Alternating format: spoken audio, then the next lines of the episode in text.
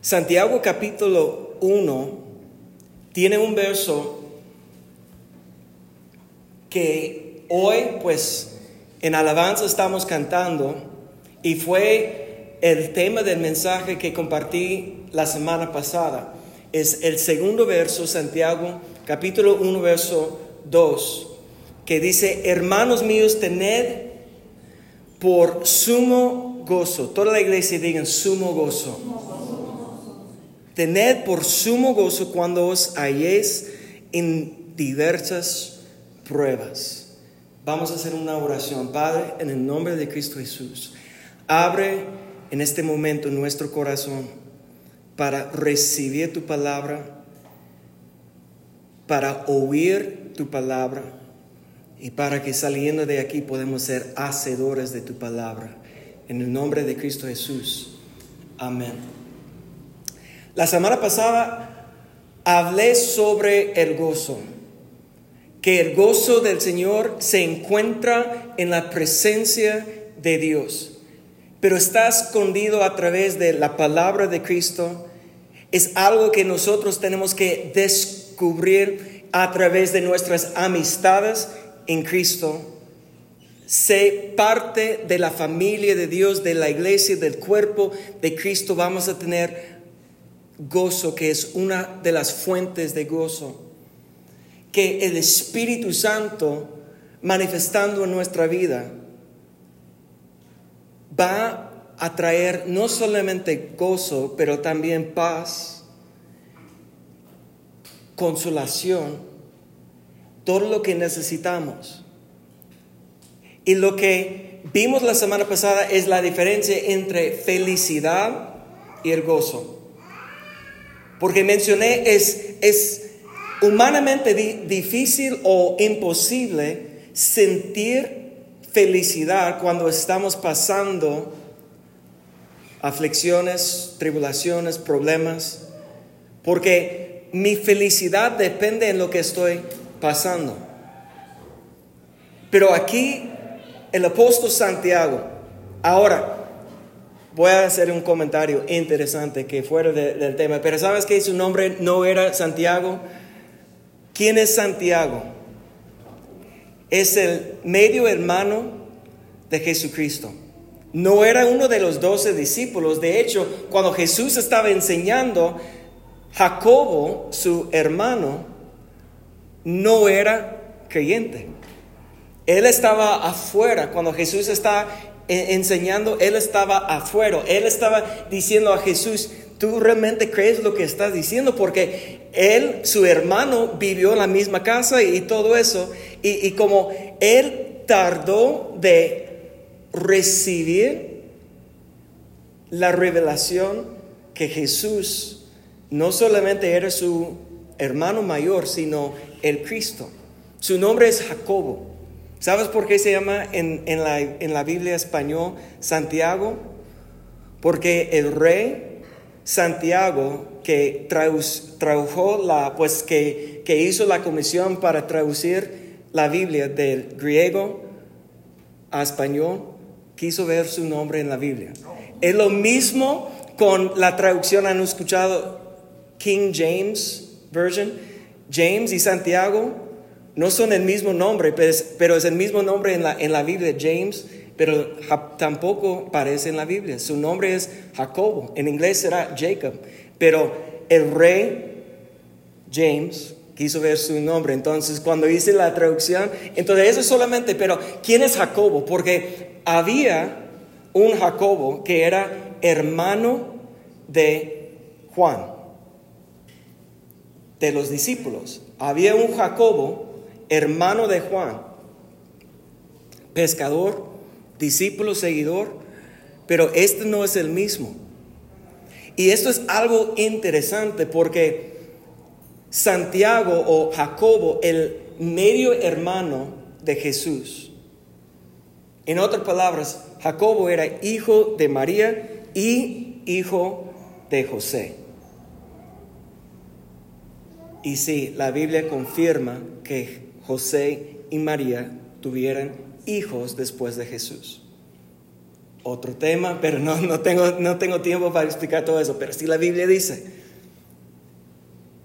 el hermano de Jesús quiere compartir con nosotros un secreto para encontrar el gozo. Y que el gozo es algo más allá que la felicidad, porque dice aquí que puede hallar gozo cuando estamos en diversas pruebas. Y esa prueba de nuestra fe es lo que queremos hablar el día de hoy.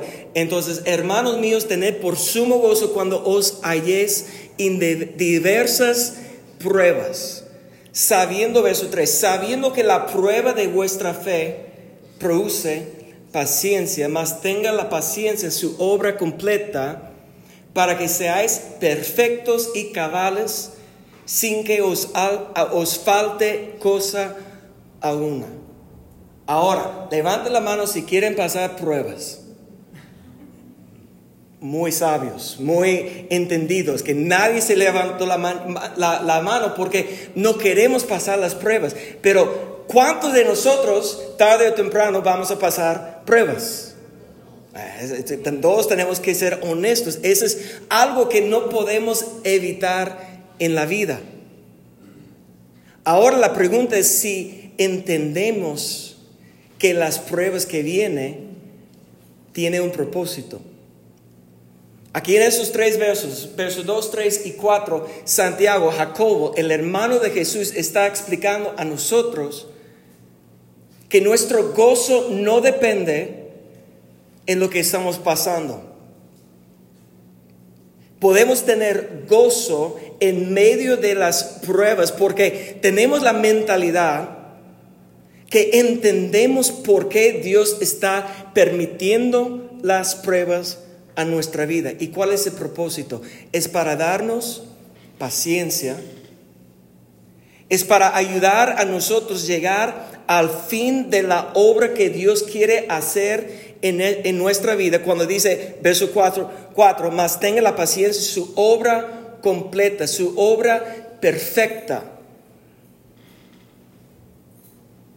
que si la fe probada produce paciencia, la paciencia tiene un fin. La obra completa es para qué?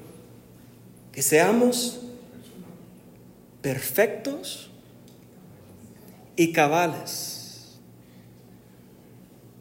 Y esto es algo que necesitamos entender, porque si les pregunto, ¿cuántos perfectos hay? De, nosotros, ninguno de nosotros son perfectos. Mira, pero entonces, piénsalo conmigo, porque la Biblia dice que el fin de la obra completa de la paciencia, que es un producto de la fe probada. Está conmigo, ¿verdad? La fe probada produce paciencia. La paciencia, cuando es completo, cuando es maduro,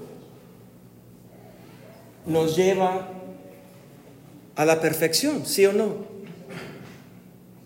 Entonces, esto es algo que necesitamos entender. No dice Jesús que seas, sean perfectos como vuestro Padre en el cielo es perfecto. Entonces, esa es la pregunta que tenemos que luchar el día de hoy. Dios tiene una perfección que nosotros podemos alcanzar, sí o no. Porque cuando decimos soy humano, no soy perfecto, es que no entendemos que la obra que Dios quiere hacer en nuestra vida es llevarnos a un estado cabal y perfecto. Cabal habla que delante de Dios estamos viviendo rectos, que estamos cumpliendo el plan de Dios para nuestra vida. Perfecto habla de madurez, que tenemos conocimiento de la voluntad de Dios, que tenemos conocimiento de lo que Dios quiere que estamos haciendo Pero no es solamente que sabemos lo que debemos hacer, pero decimos siempre, pues soy humano, no soy perfecto, no puedo. Justificando nuestra falta de acción. Y esto es algo que posiblemente la razón que seguimos cayendo en diversas pruebas, siendo probado, no sé, cada semana o cada mes o cada día o cada hora, no sé cuánto sientes la prueba, pero puede ser porque no estamos permitiendo que la obra que Dios quiere hacer en nuestra vida sea completa. Para ayudar a nosotros llegar a una, un lugar que la Biblia antigua se llama perfección o madurez. Y eso es lo que vamos a ver, el proceso de cómo podemos pasar las pruebas para llegar a un lugar de perfección. Entonces, para hacer eso, vamos a ver el ejemplo que Santiago Jacobo, el hermano de Jesús, usaba cuando él está escribiendo la carta. Y vamos a brincar el segundo capítulo. ¿Están conmigo? Santiago capítulo 2 y vamos a iniciar en verso 18.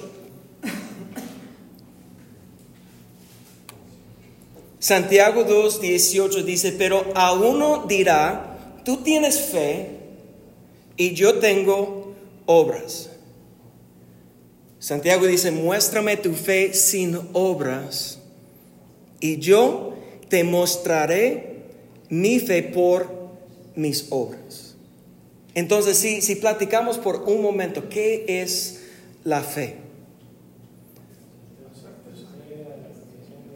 están pensando en, en, Hebreos, Hebreos capítulo 11, uno es, la, es pues la certeza de lo que no se ve.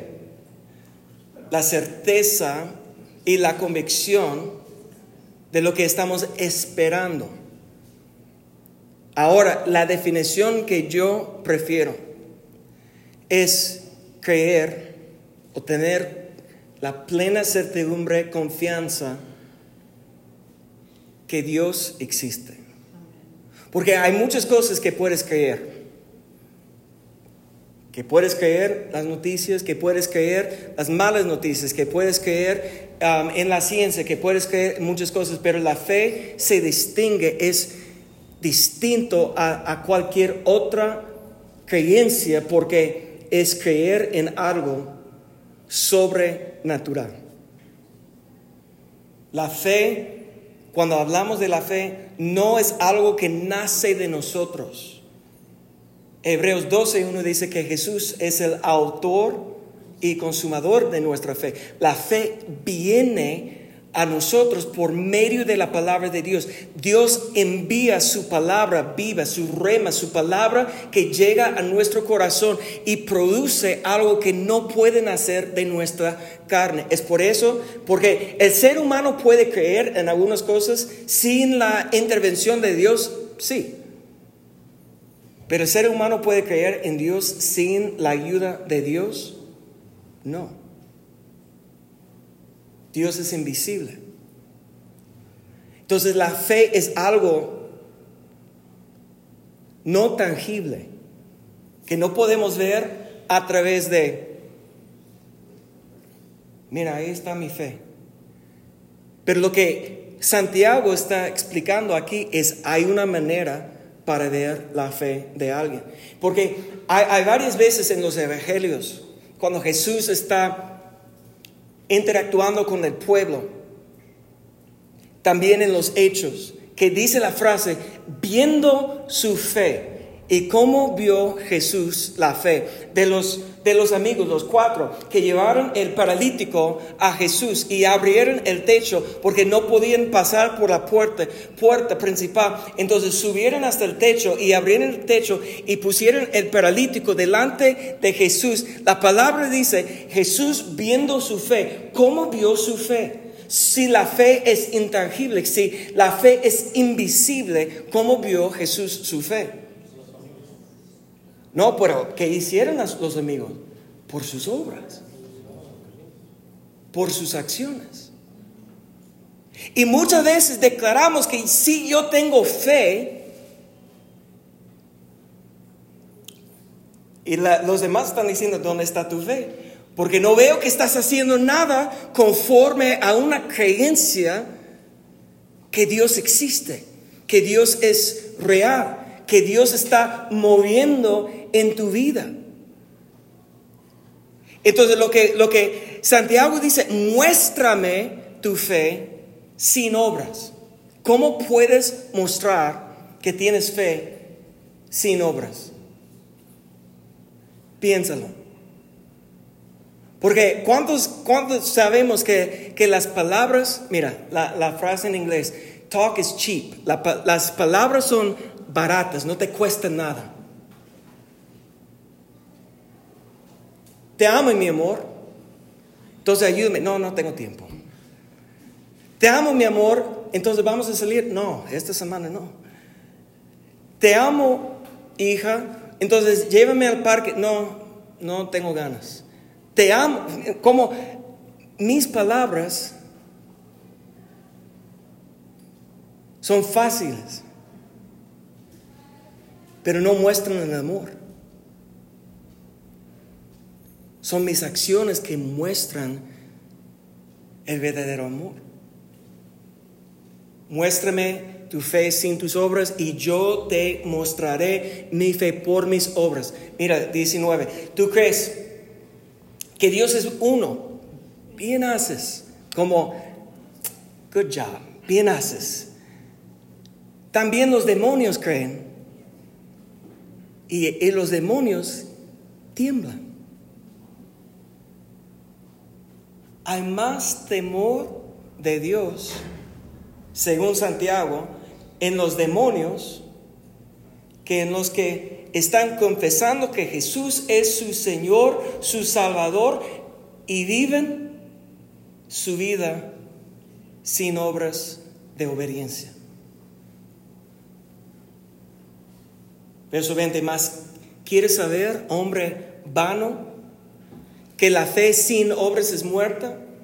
Y no fue justificado por las obras de Abraham, nuestro padre, cuando ofreció a su hijo Isaac sobre el altar. No es que la fe actuó juntamente con sus obras y que la fe se perfeccionó por las obras.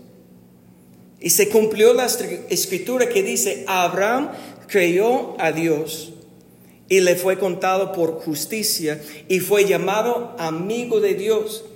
Y vosotros veis, pues, que el hombre es justificado por las obras y no solamente por la fe. Ahora, lo que Santiago está haciendo, un hombre que conoció la palabra de Dios, que conoció la ley de Moisés, está explicando aquí que la justificación es a través de la fe que tiene obras de obediencia. Ahora, estaba pensando hacer ese mensaje muy aburrido y comenzamos a investigar la diferencia entre lo que Pablo enseñó, porque puedes ver en, en Romanos capítulo 4 que el apóstol Pablo dice que la justificación pues es por la fe Punto. Hasta que dice, y no es por obras. Entonces, como parece que hay una contradicción entre lo que enseñó el apóstol Pablo y el apóstol Santiago.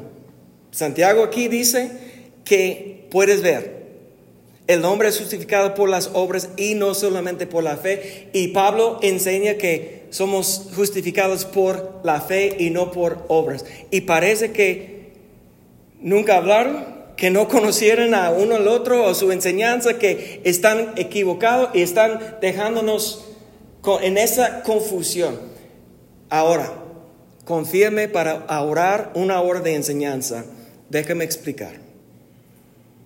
Cuando Pablo habla de que somos justificados por la fe y no por las obras, está hablando de las obras de la ley.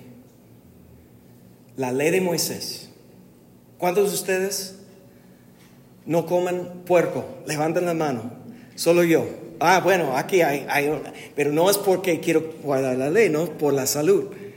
¿Cuántos no, como guardan el, sábado, 24 horas, de 6 de la tarde de viernes hasta sábado en la, en la tarde, el sábado 24 horas sin ver pantallas, sin trabajar, sin caminar? Entonces ya hemos fallado. en solamente esos dos, casi todos hemos fallado la ley de Moisés. Entonces, descalificados somos de la salvación por la ley. Pero cuando Pablo dice que justificamos pues por la fe y no por la obra, porque él está explicando que no podemos alcanzar la salvación por medio de guardar los mandamientos de Moisés. 613 mandamientos. Pero cuando Santiago está hablando aquí, lo que él está hablando es diferente. Sus obras que él se refiere no está hablando de la ley de Moisés. Sus obras están hablando de la obediencia del mandamiento que sale de la boca de Dios. Los mandamientos que tenemos que guardar hoy en día son los mandamientos de Cristo. Es, es la guianza del Espíritu Santo. Es lo que la voz de Dios nace de, cuando Él habla a nosotros y nos, nos muestra su camino. Eso es lo que tenemos que obedecer. El problema hoy en día es que hay confusión, que muchos, porque Pablo dice que somos justificados por la fe y no por las obras que pensamos que no importa qué estamos haciendo. Pero aquí el ejemplo que Santiago está usando es un hombre del Antiguo Testamento se llama Abraham. En Gálatas el apóstol Pablo llama a Abraham padre de la fe. Ahora, ¿cuántos tenemos fe en Jesucristo el día de hoy? Amén. Entonces, lo que la Biblia dice que somos hijos de Abraham. No porque somos judíos, no porque tenemos la sangre de Abraham, sino porque tenemos algo en común con él, que es la verdadera fe. Entonces quiero ver su historia. Porque aquí Santiago habla de no fue justificado por las obras Abraham cuando nuestro padre ofreció a hijo a su hijo Isaac. Esto es verso 21, pero ¿cuántos Mira, si estás leyendo con nosotros la lectura, leíste esa parte de la historia de Abraham esta semana en Génesis. Y déjame darte un repaso breve, porque eso es lo que Santiago está, honestamente, Santiago está tomando mucha libertad en tomar la historia de la vida de Abraham, está comprimiéndolo a una sola frase, que Abraham obedeció y fue justificado por la fe cuando ofreció a Isaac. Pero ¿sabes qué? Su historia de Abraham es mucho más complicado que puede ser reducido en una sola frase. Lo que Santiago está explicando aquí es verdad, claro que sí. Y podemos tomarlo como la verdad, claro que sí, pero necesitamos entender que la historia de Abraham no era tan simple, tan fácil. Porque Abraham era un hombre que hasta los 75 años no hay ninguna evidencia que conoció la voz de Dios, de Jehová. Ninguna vez en su vida. Él es de un pueblo que estaba buscando, adorando otros dioses ajenos. A mí en su historia parece interesante que su padre comenzó a un viaje a llevar su familia a la tierra de Canaán, que es la tierra que luego Dios prometió a Abraham. Y él estaba en camino, Pero cuando perdió su hijo, su hijo murió, que algo pasó en la vida del padre de Abraham y se quedó atorado en ese lugar. Nunca avanzó más. Hasta que murió en el mismo lugar. Y, para mí lo que, lo que me, me dice es que Dios tenía planes para usar hasta el padre de Abraham y tal vez será conocido como el, eh, pues, pues Nahor, Abraham, Isaac, los tres. Pero no es, es Abraham, porque la fe comenzó con su hijo. Pero cuando en, en Génesis capítulo 12, a los 75 años, Dios habló con Abraham.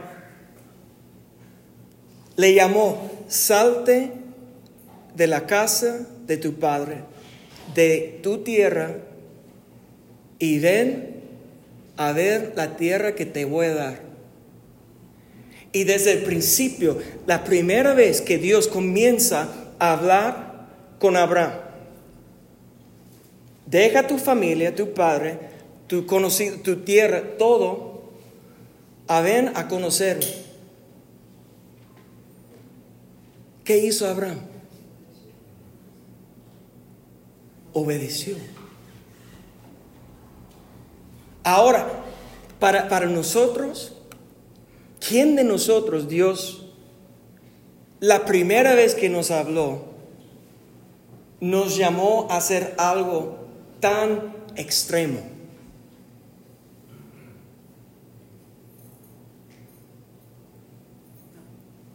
A, a, mí, pues yo vine de, de mi tierra, dejé mi familia, mi idioma, todo, mi cultura y todo, pero sabes que fue un proceso de años. Yo no era como de, de, tan obediente que la primera vez que Dios me habló que, que vine, yo estaba probando a Dios como Gedeón, ¿no? como esperando mucho, a ver, muéstrame si estás seguro Dios y por qué. Y yo conté por qué, porque no es fácil lo que lo que Dios pidió de Abraham. Y, menos cuando, imagínate, tienes 75 años viviendo una vida con todas las experiencias que es la primera vez que Dios te habla. Oye, ¿y tú crees que Abraham vio a Dios? Yo creo que no. Porque es pues la fe, que es la certeza de, y la convicción de lo que no se ve.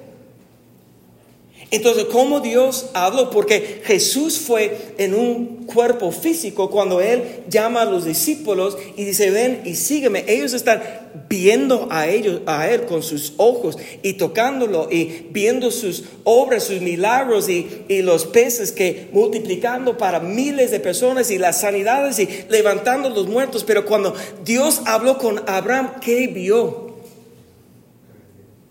Nada. Cuando Dios habla, Dios habla en el interior. A veces podemos como escuchar la voz, pero aun cuando escuchamos la voz, ¿en dónde está la voz? ¿Afuera o adentro? Está adentro.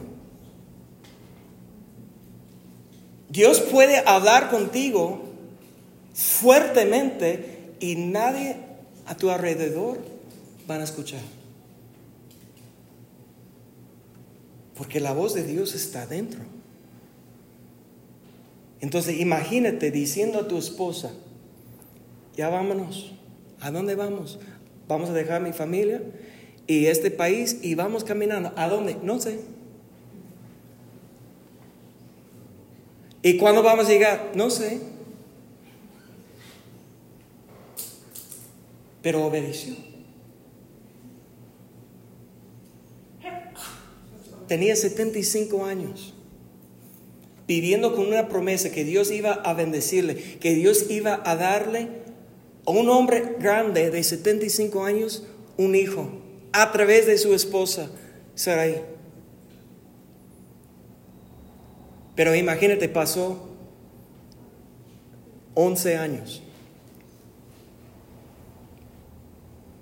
Viviendo en obediencia, dejó su familia, viviendo la obra de Dios, moviendo en su, en su vida, manifestando, bendiciendo a su familia. La Biblia dice que Abraham era no solamente rico, pero muy rico.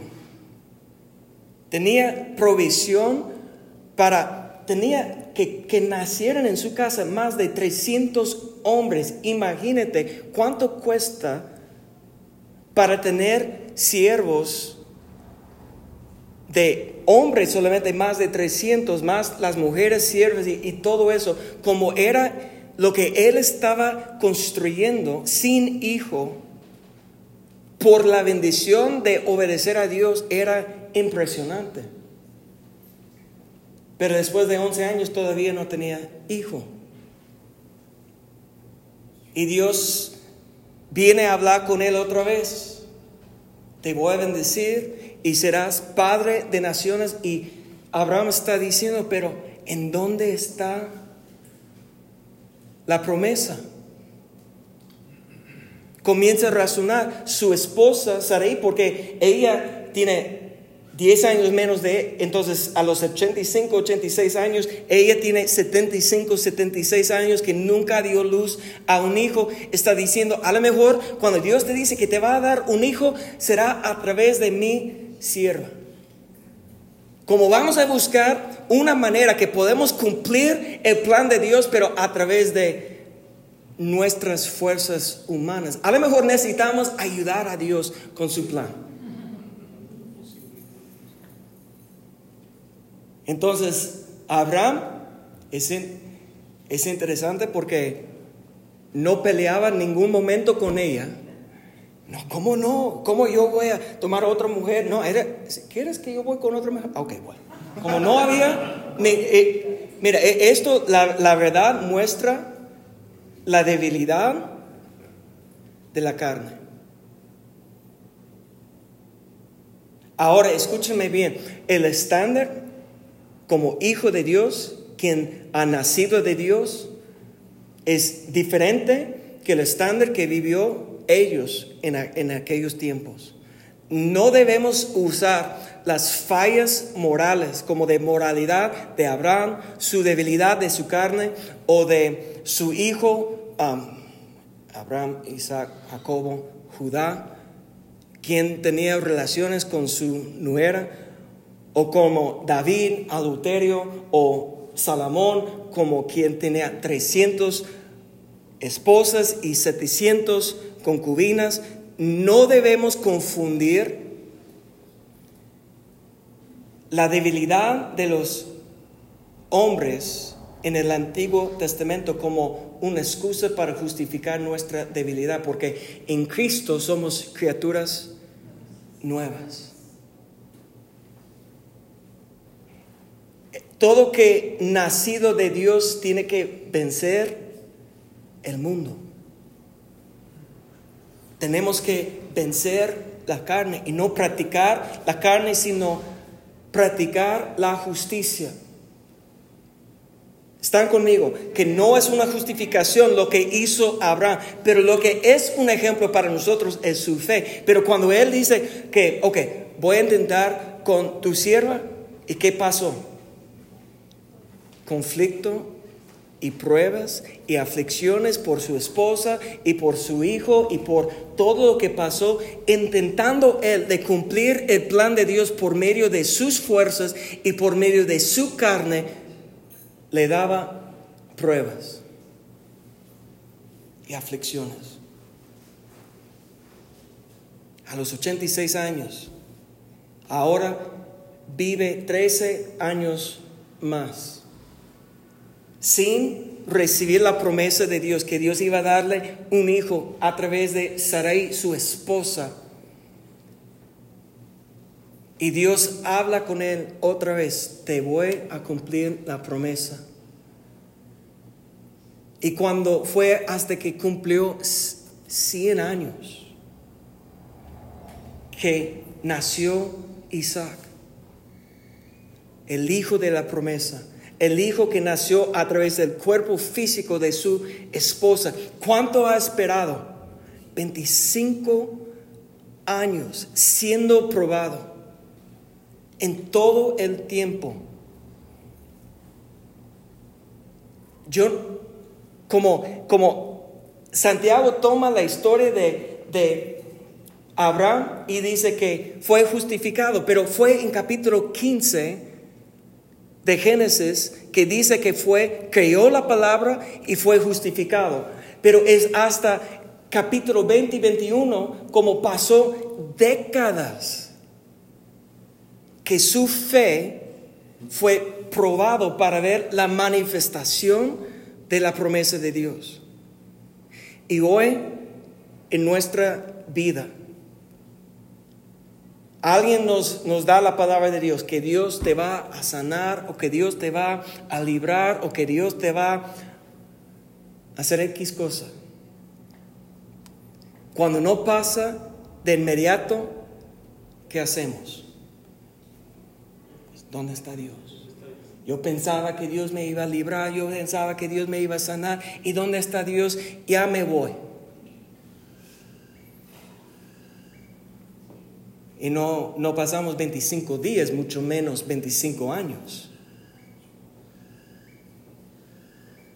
Pero ¿qué hizo Abraham? Desde el primer día Dios le habló, vete de casa, ¿qué hizo? Obedeció. Llegó a la tierra, Dios mostrándole todo lo que tú puedes ver será para ti, para tu hijo y para todas las generaciones y será a través de tu hijo. Y cuando cumplió 100 años, ya tiene su hijo. Ahora, ya está acabado las pruebas, ¿verdad? A ustedes que están riendo porque saben lo que va a pasar. No, que su hijo, Isaac, escúcheme bien, quien amaba más de todas las cosas en la tierra. Ahora Dios va aprobarle en eso. Vamos a ver la historia aquí en Génesis capítulo 22. Verso 1, Génesis 22, 1.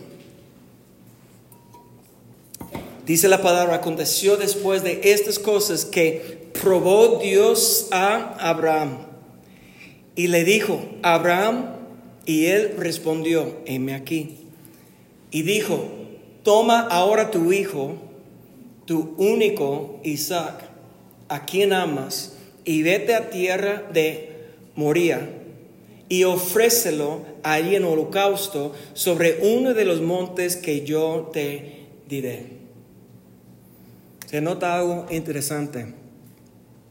¿Sabes cuándo la primera vez en toda la Biblia, en toda la historia del ser humano, que aparece la palabra amor? Dios nunca dijo a Adán, te amo, o Enoch, o ningunos antes de Abraham. Y aquí la cuestión de la primera vez que aparece la palabra amor en toda la Biblia es aquí con Abraham, pero no está hablando de su amor hacia Dios, sino a qué? A su hijo. Es la primera vez. Búscalo. La primera vez que el amor parece es el amor de un padre a su Hijo.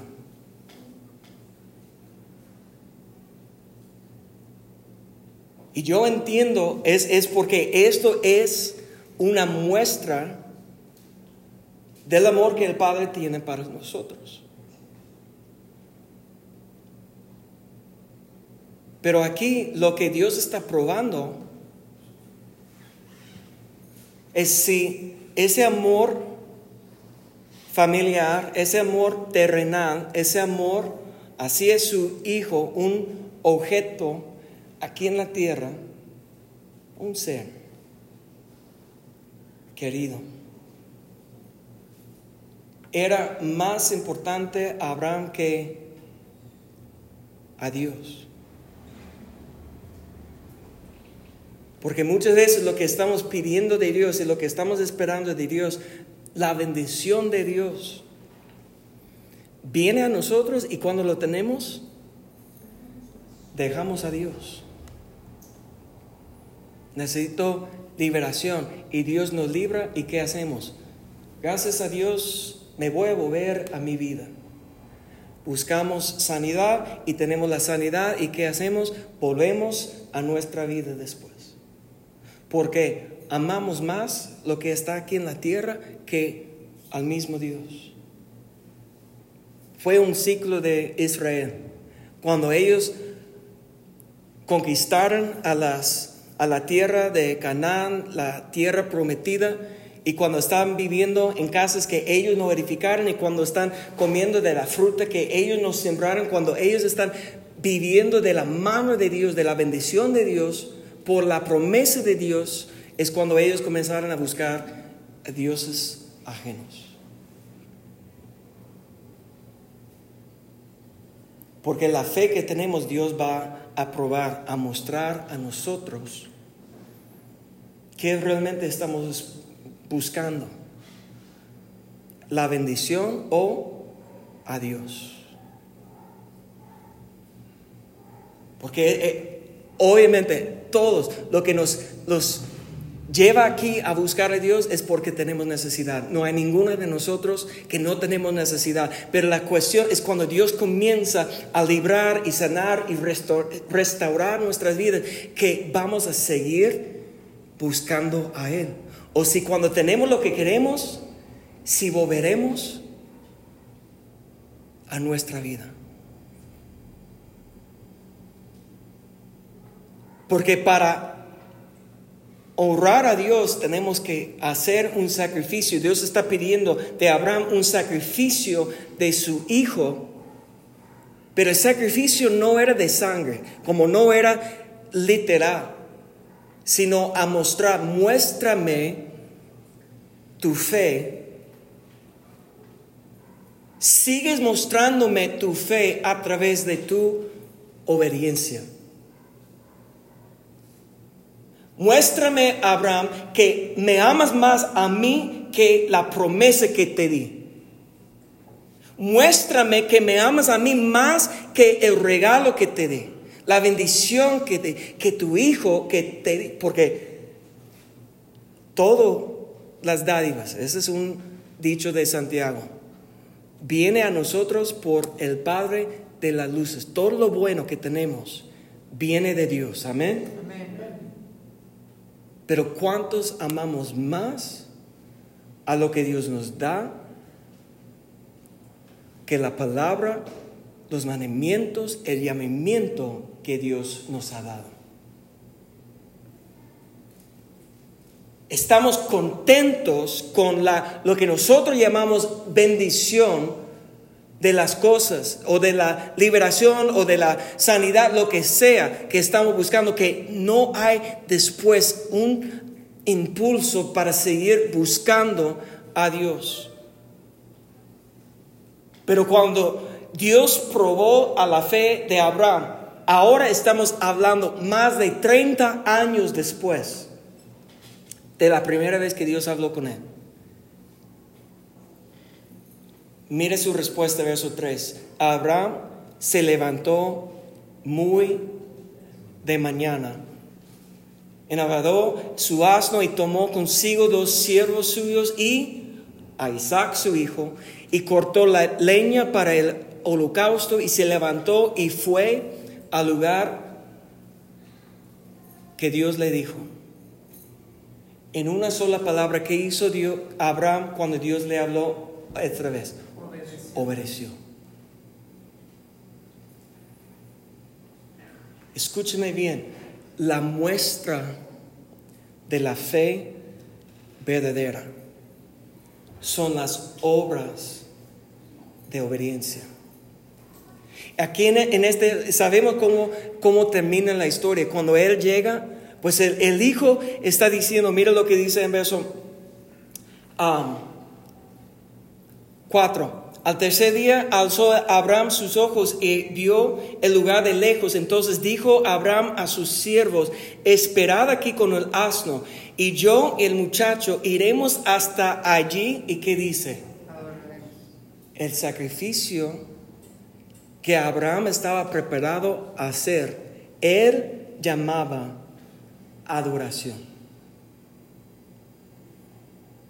¿Sabe cuándo la primera vez que puedes encontrar la palabra adoración en toda la Biblia? en este verso. Adoración fue el sacrificio de obediencia que Abraham estaba dispuesto a dar, sacrificando lo que él amaba más en la tierra. Brian, prepárate.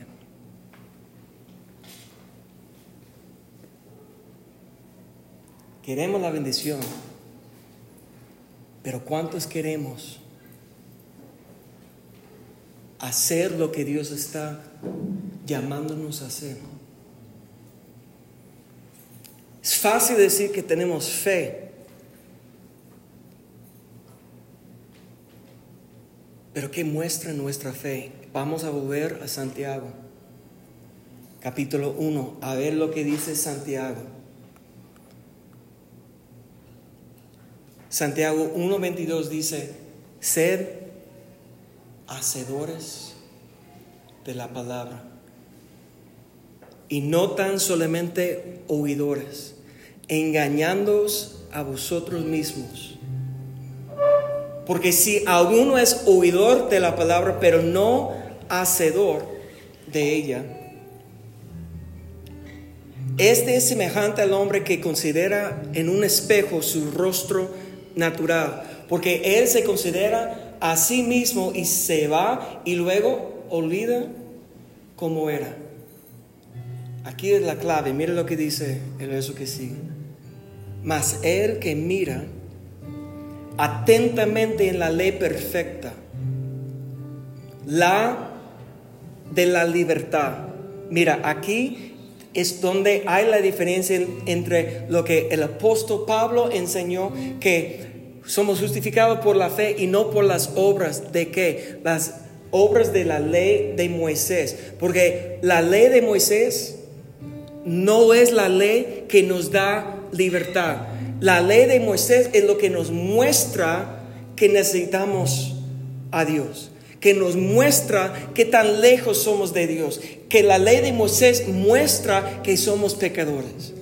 Pero aquí la perfecta ley, la de la libertad, yo te digo que esa ley perfecta es la ley de Cristo. ¿Quién nos da libertad? Cristo. Pero tenemos que perseverar en ella. No siendo oidor olvidadizo, sino hacedor de la palabra, este será que dice, bienaventurado en lo que hace. Bienaventurado en lo que hace cuando hacemos las obras de obediencia cuando dejamos de engañar a nosotros mismos. Santiago dice que engañamos a nosotros mismos cuando oímos la palabra pero no ponemos de práctica la palabra de Dios. Es lo mismo que Jesús enseñó en Mateo capítulo 7, cuando Él está dando la parábola de los dos personas que están edificando su casa, uno sobre la roca y otra sobre la arena. ¿Cuál es la diferencia? Uno Jesús llamó prudente, el otro insensato. Prudente es sabio, entendido. Insensato es necio. Pero ¿cuál era la diferencia? Y esa es la palabra de, de Cristo. Dice, el que oye mis palabras y las hace es un hombre prudente. Pero el que oye mis palabras y no las hace es un hombre insensato.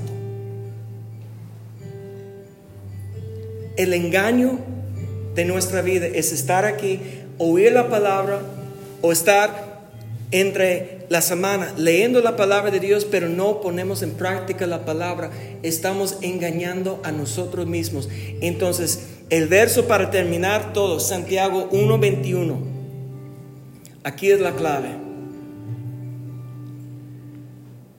¿Qué tenemos que hacer el día de hoy? Dice aquí, por lo cual desechando toda inmundicia y abundancia de malicia, recibí con mansedumbre la palabra implantada, la cual puede salvar vuestras almas. La salvación viene cuando Dios habla su palabra, cuando envía su palabra y recibimos su palabra, está implantado en nuestro corazón. Pero a la vez desechando la inmundicia y toda la maldad de nuestra vida. Mira, eso es lo que tenemos que ser hacedor. Tenemos que estar dispuestos de hacer el sacrificio, porque, pero es que yo entiendo que hay un afecto o hay una conexión con nosotros y nuestro pecado. Son deseos que tenemos que no queremos sacrificar. Muchas veces los vicios que tenemos en nuestra vida o las debilidades, el pecado es difícil de separar. Pero aquí, si queremos ser bienaventurados, la bendición de Dios, tenemos que ser hacedor de la palabra y tenemos que desechar la inmundicia y la maldad de nuestra vida para recibir la palabra. Dios ha enviado su Hijo, sí o no. Te amó cuando eres pecador, sí o no. Nos amó primero, sí o no. Dios ha hecho todo para nosotros. Pero todavía tenemos algo que tenemos que hacer. Tenemos que ser hacedor de la palabra y no llegar aquí cada semana, cada clase de discipulado y recibimos tanta información que nunca vamos a cumplir. ¿De qué sirve? Póngase de pie porque la bendición de Dios viene